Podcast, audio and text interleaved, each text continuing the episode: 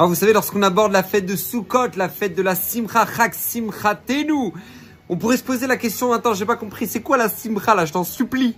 tu dois sortir de chez toi, t'es dehors, t'as du vent, euh, t'as du froid ou t'as du chaud, t'as des mouches, euh, tu t'arranges avec les matelas comme tu peux, t'essaies de mettre les chaises en plastique pour que tout le monde rentre sous la souka. Et puis là, on te dit, ouais, ça c'est la simcha. Comment ça fonctionne? Alors écoutez bien mes amis, une leçon de vie extraordinaire que nous donne la Torah. N'attends pas dans ta vie que tout soit parfait pour être heureux.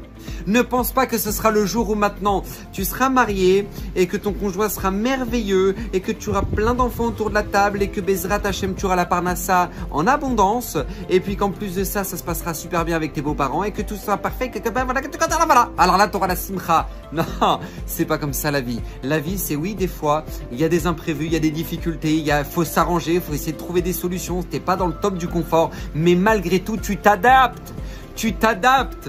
Et quand tu es capable de t'adapter et tu es capable de créer toi-même la simra dans une situation telle, alors là, la Torah te dit tu es vraiment Bessimra.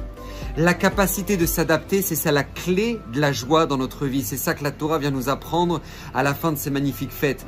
On a fini Rosh Hashanah, tout a été tamponné à Kippour, et là maintenant on est en plein Sukkot. Akadosh Baruch te dit, je vais te donner plein de choses dans cette année. Bezrat Hashem, tu auras plein de choses merveilleuses.